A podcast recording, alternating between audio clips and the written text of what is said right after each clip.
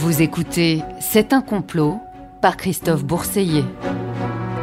Dans cet épisode, Adolf Hitler, un agent sioniste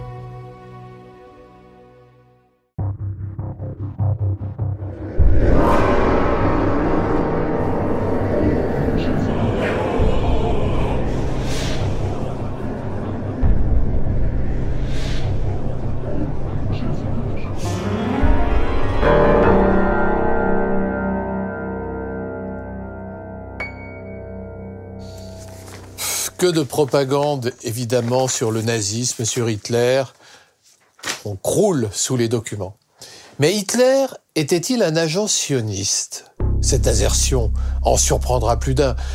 Le plus grand antisémite du XXe siècle, l'assassin de 6 millions de juifs, roulait-il en secret pour la cause du futur État d'Israël? Aussi ahurissante qu'elle soit, cette théorie ne cesse actuellement de proliférer. Elle se fonde principalement sur trois éléments. Les possibles origines israélites du Führer, les négociations discrètes de l'État nazi avec les organisations juives mondiales durant les années 1930 et le fait que la Shoah aurait principalement touché des juifs non sionistes en épargnant opportunément les partisans d'Israël.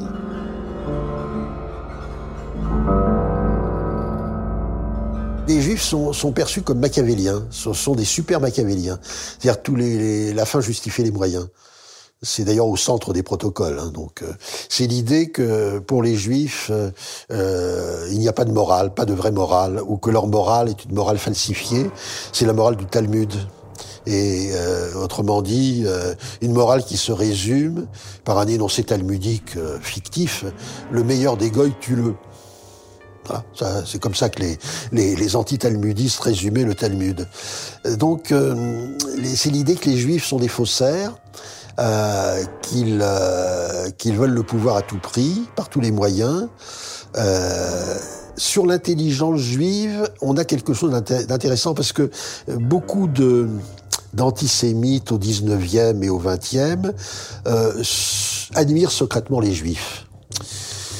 Ils ne peuvent pas évidemment se l'avouer et l'avouer, mais euh, leur détestation est souvent proportionnelle à leur euh, à leur admiration plus ou moins secrète. Donc ils sont ils sont gênés, sous les par euh, la créativité, l'intelligence qu'ils prêtent aux Juifs, qu'ils reconnaissent d'ailleurs aux Juifs. Mais évidemment, ils ont tendance à la nier. En réalité, la rumeur qui prête à Hitler des origines juives remonte au début du XXe siècle. Avant même qu'il ne prenne la tête du Parti national socialiste des travailleurs allemands, le NSDAP, Adolf Hitler fait, il faut bien le savoir, l'objet de ragots qui circulent parmi ses amis politiques au point de faire surface dans la presse. Le 20 septembre 1933, la tribune de Chicago prétend ainsi avoir découvert la tombe juive du grand-père d'Hitler à Bucarest.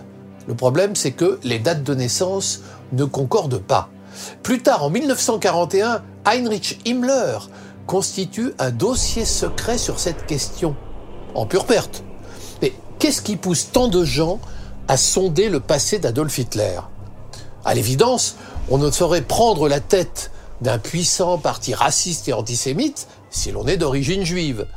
Les adversaires d'Hitler dans son propre camp sont persuadés d'avoir mis la main sur une carte essentielle. Mais l'atout est-il solide? Hitler a-t-il, dans le sensible domaine racial, quelque chose à cacher?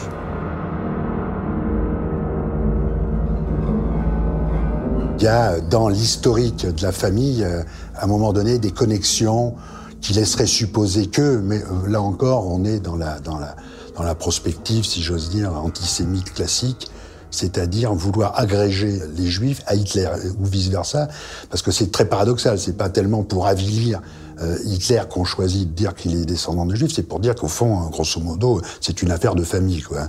Parce que c'est très pervers, le discours euh, sur ce thème-là est prodigieusement pervers.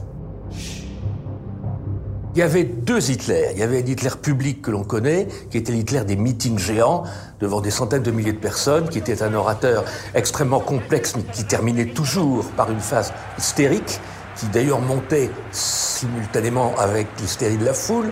Et il y a l'Hitler privé, dont on connaît les détails à la fois par les proches qui ont écrit des mémoires, qui ont raconté, et qui était un personnage parfaitement agréable et séduisant, et puis qu'on connaît aussi par quelque chose que moi j'ai étudié de plus près, qui est les rapports qu'il avait avec la presse, et notamment la presse étrangère, qu'il a essayé de séduire. Et il était capable de dire aux gens ce qu'ils avaient exactement envie d'entendre. Et par exemple, quand il reçoit des journalistes français, il leur parle de la paix, parce qu'il sait qu'ils veulent avant tout euh, ne pas refaire une guerre à l'Allemagne.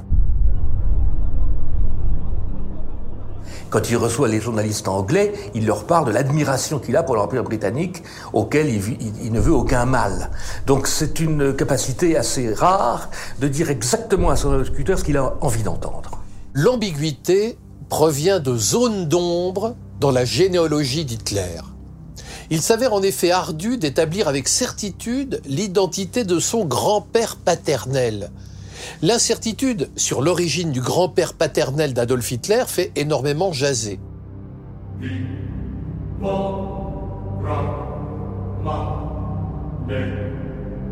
Certains affirment que la grand-mère d'Adolf, Maria Anna Schickelgruber, aurait travaillé comme servante chez le baron de Rothschild à Vienne. Ils en déduisent que le père d'Hitler, Alois, pourrait être issu d'une possible relation adultère entre Maria Anna et l'un des membres de la famille Rothschild. Adolf Hitler serait donc, en fin de compte, un Rothschild.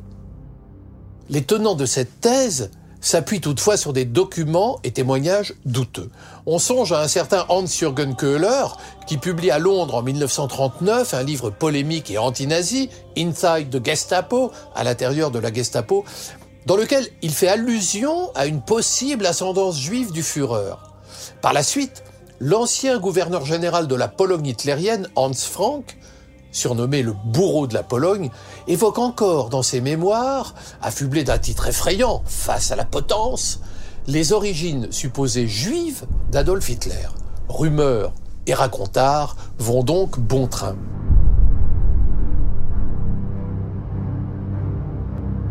Les doutes, en fait, viennent de la mère d'Hitler, qui a sans doute eu des relations consanguines avec son oncle. Et euh, le père d'Hitler s'est longtemps appelé Schiegelgruber. Vous imaginez si Hitler avait eu le nom de Schiegelgruber, des foules entières qui auraient crié Heil Schiegelgruber. Ça n'aurait pas été très, tonique. Et donc le père d'Hitler euh, a été euh, reconnu finalement par son oncle qui s'appelait non pas Hitler mais Hitler, H-I-E-D-L-E-R. Et l'officier d'état civil a fait une, une, erreur et a écrit Hitler H-I-T-L-E-R selon euh, l'orthographe connu. Et donc Hitler ne s'est appelé Hitler que euh, au niveau de son père, euh, déjà assez âgé. Voilà. Tout ça n'était pas extrêmement aisé à raconter à l'époque.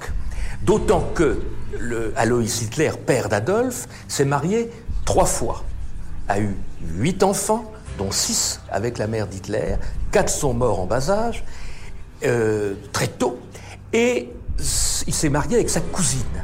C'est-à-dire que Clara Pöltz, la mère d'Hitler, était la cousine de son père. Donc il y a beaucoup de consanguinité euh, à deux ou trois générations près, et ça explique évidemment le flou qu'il entretenait, et en tout cas même la chape de plomb qu'il laissait tomber sur ses origines. Et de là est sans doute venue la euh, folle rumeur dont vous parlez, et qui euh, me semble non seulement folle, mais monstrueuse d'un point de vue euh, moral, parce que accuser le pire assassin des Juifs d'être juif lui-même, c'est tout de même une chose assez inédite. L'historien allemand Werner Maser s'est employé à débusquer les erreurs et mensonges sur la vie d'Adolf Hitler. Dans un ouvrage publié en 1973 et qui fait autorité, Nom Hitler, prénom Adolphe, il examine longuement les origines du petit peintre viennois. Ses conclusions mettent en lumière la complexe et tortueuse provenance du chantre de la race pure. Écoutez ce qu'il dit. En s'appuyant sur les documents et déclarations non publiés des parents d'Hitler, on est aujourd'hui à même d'identifier son grand-père paternel avec une probabilité confinant à la certitude. Sur la foi de ces documents, Adolf Hitler est le fruit de pratiques consanguines. Pour être plus clair, Adolf Hitler était le produit d'une union entre Alois Hitler est la fille de sa demi-sœur. La conclusion de Werner Maser est alors sans appel. Hitler, qui savait parfaitement que sa famille avait pratiqué sur une large échelle l'union consanguine, ne tenait pas à ce qu'on abordât ce sujet. L'historien produit dans son livre des lettres et des documents qui constituent autant d'indéniables preuves. Le dossier paraît clos. Mais de nombreux cénacles doutent des conclusions de Werner Maser. Pour eux, il ne fait aucun doute qu'Adolf Hitler était génétiquement un descendant illégitime de la famille Rothschild. Il aurait donc servi le clan Rothschild et aurait bénéficié en retour de son indéfectible soutien.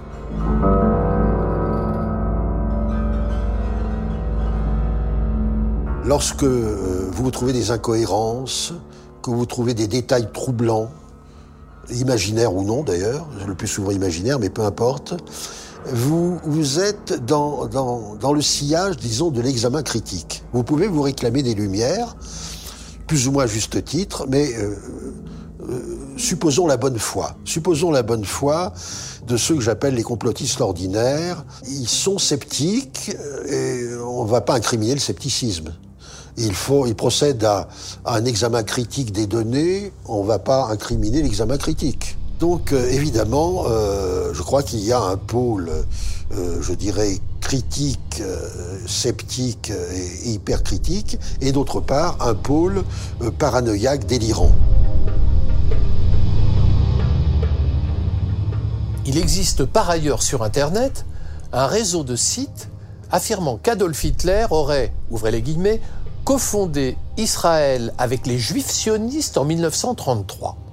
Alors cette affirmation s'appuie sur l'existence de l'accord Avara, ou accord de transfert, signé le 25 août 1933, après de laborieuses négociations, par la Fédération sioniste d'Allemagne et la Banque anglo-palestinienne, toutes deux mandatées par l'agence juive qui organise alors l'émigration juive en Palestine. L'accord vise justement à faciliter le départ des Juifs vers la Terre Sainte.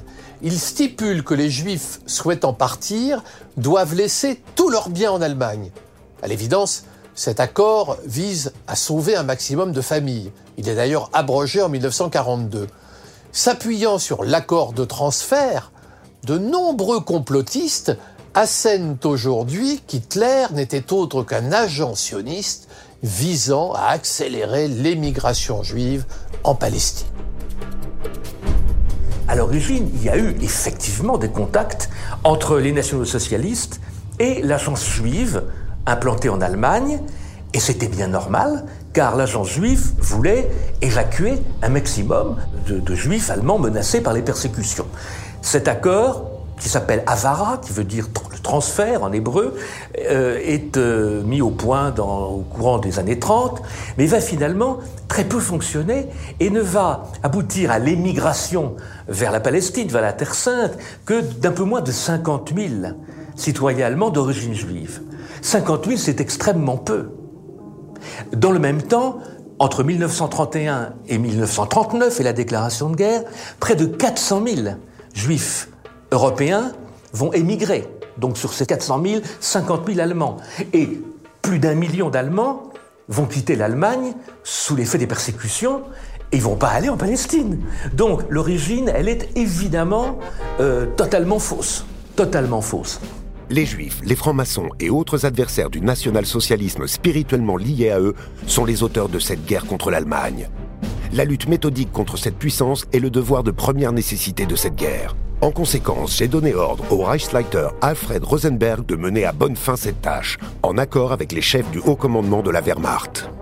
Il y, a vraiment une appropriation à l'extrême droite antisémite qui existe toujours, hein, qui est toujours virulente, de, cette théorie-là, de ce thématique, ce qui fait qu'il n'y a pas si longtemps encore, euh, toujours en jouant sur les mots, parce que là aussi tout est pervers, euh, il y a quelques années, un, un, auteur bien connu de la galaxie d'extrême droite, euh, Valla, Jean-Claude Valla, avait publié un livre qui s'appelait le, le, le, pacte germano-sioniste. On voit bien toute la charge qu'il y a dans le, mot, euh, le mot pacte, associé de cette manière-là, renvoyant au pacte germano-soviétique, etc. Donc là, on fait, on fait vraiment d'Israël, et des Juifs plus précisément, les complices et les associés d'Hitler. à un moment donné en tout cas, mais tel que c'est présenté, on a l'impression que c'est quelque chose de, de, naturel.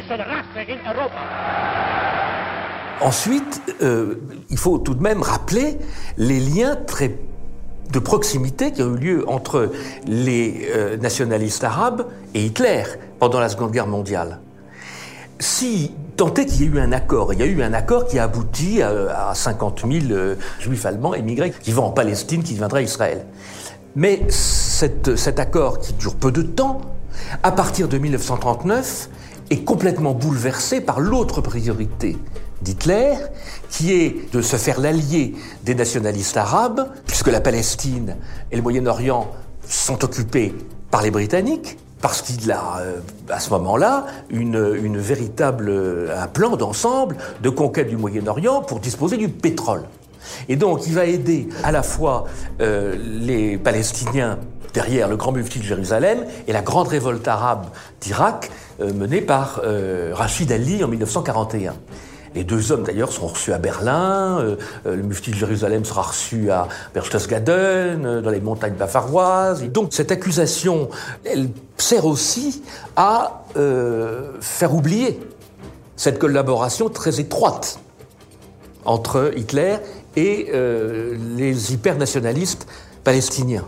Au grand mufti Amin al-Husseini. Depuis le début, le mouvement national-socialiste de la Grande Allemagne a été un porte-drapeau dans la bataille contre le judaïsme mondial. Pour cette raison, il suit de près la bataille des Arabes en quête de liberté, en particulier en Palestine contre les envahisseurs juifs. Mais pourquoi Hitler s'est-il alors adonné au massacre des populations juives? Sur cette question, les conspirationnistes se divisent. Certains d'entre eux endossent les thèses négationnistes et nie en bloc le génocide nazi. Entre 1940 et 1945, près de 6 millions de juifs d'Europe sont assassinés par le régime national-socialiste mis en place en Allemagne par Adolf Hitler. C'est ce que l'on appelle l'Holocauste ou encore la Shoah. Avec celui des Arméniens de l'Empire ottoman en 1915-1916 et celui des Tutsis du Rwanda en 1994, le génocide des Juifs est l'un des trois génocides reconnus par l'Organisation des Nations Unies. Ce crime contre l'humanité est attesté par une masse de documents de toute nature, émanant des nazis eux-mêmes et parfaitement explicites sur leurs intentions. Du reste, que ce soit dans des discours publics, des entretiens privés ou diplomatiques, Hitler n'a cessé avant et pendant la guerre de dire sa volonté d'éliminer physiquement les juifs. Dès la fin de la guerre, nombreux sont les rescapés ainsi que les bourreaux nazis qui relatent les processus de destruction des juifs dont ils avaient été les témoins directs ou les acteurs. Depuis 70 ans, des milliers d'ouvrages savants et de publications scientifiques ont consolidé notre connaissance des crimes commis par le Troisième Reich. 9 personnes sur 10 ont déjà entendu parler du génocide des Juifs. Parmi elles, 11% pensent qu'il s'agit d'un mythe fabriqué de toutes pièces ou que l'histoire de ce génocide a été grandement exagérée. Dans d'autres régions du monde, les chiffres sont encore plus alarmants. Ainsi, au Moyen-Orient, ce sont près des deux tiers de ceux qui ont déjà entendu parler de la Shoah qui pensent qu'il s'agit complètement ou partiellement d'un mensonge. D'autres affirment qu'Adolf Hitler a essentiellement assassiné des juifs d'Europe centrale qui étaient majoritairement non sionistes. Il existe évidemment sur la question du Führer bien des allégations contradictoires. Le Suisse euh, Henri Makoff, qui se prévaut d'une carrière universitaire au Canada, énonce comme une vérité intangible que l'ADN du Führer serait juif. Mais Hitler, là ça se complique, serait un juif dissident appartenant à la branche des Sabbatéens. En d'autres termes, il serait un juif hérétique, ce qui expliquerait sa haine du peuple d'Israël. Disons que ce qui est important surtout de mon point de vue, hein, dans cette construction euh, d'après-guerre, d'après-guerre, c'est euh, euh l'amalgame qui va être fait par rapport à la question de l'extermination. Parce qu'au fond, c'est quoi le raisonnement? On a des juifs qui aujourd'hui prétendent qu'ils ont été victimes d'une tentative d'extermination. Or, que voit-on? Une entente générale avec l'Allemagne nazie, d'un côté, euh, avec des échanges d'argent, des gens qui vont s'installer à l'étranger, et qui plus est, un Führer euh, qui aurait euh, dans, sa génétique des accointances, on va dire, judaïques. Cette théorie du complot contraste singulièrement avec une autre, selon laquelle Hitler serait non pas juif, mais musulman. Alors dans ce nouveau scénario, c'est un converti à l'islam qui a pris le pouvoir le 30 janvier 1933. Le blog L'horreur islamique à l'âge des ténèbres, qui développe cette théorie, reprend toutefois la précédente. Hitler se serait converti à l'islam pour brouiller les pistes, car il serait en réalité un juif sabbatéen. Ces raisonnements tortueux amènent les complotistes à cette conclusion.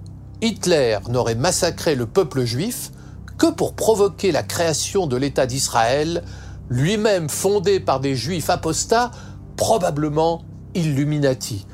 La thématique des Illuminati, présente dans la plupart des théories du complot, apparaît encore ici. Les Illuminati constituent dans l'imaginaire complotiste l'ordre secret ultime qui contrôle toute la vie politique mondiale. Nombre de conspirationnistes affirment en outre que les Illuminati ne sont pas humains, mais extraterrestres.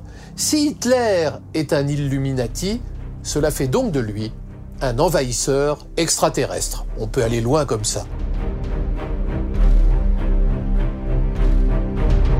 Et si on pose la question de savoir euh, pourquoi l'antisémitisme, enfin la haine des juifs, etc., ont une, euh, prennent une place aussi importante dans, dans, dans les théories du complot, dans, dans, les récits conspirationnistes ou complotistes. Il faut remonter là aussi l'histoire. Euh, dans la judéophobie antique, on rencontre un certain nombre d'énoncés accusatoires visant les juifs.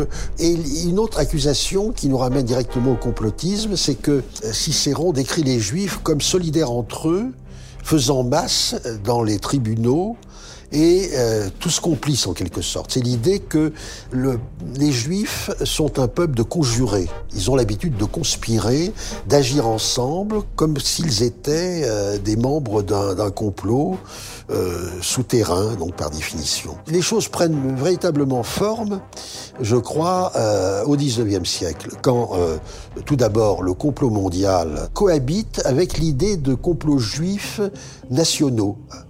Euh, sur le thème de l'État dans l'État. Les Juifs formeraient un État dans l'État. Évidemment, il faut euh, que euh, les États soient constitués, les États unitaires. C'est-à-dire que ce sont des, c'est un complot juif qui naît dans le cadre des États-nations modernes. Quoi qu'il en soit, la trame qui fait d'Adolf Hitler un agent sioniste favorable à Israël continue de se répandre et nourrit un antisémitisme d'une telle intensité qu'il prête aux sionistes le massacre de leurs propres coreligionnaires. Le complotisme atteint ici un degré inouï de perversité.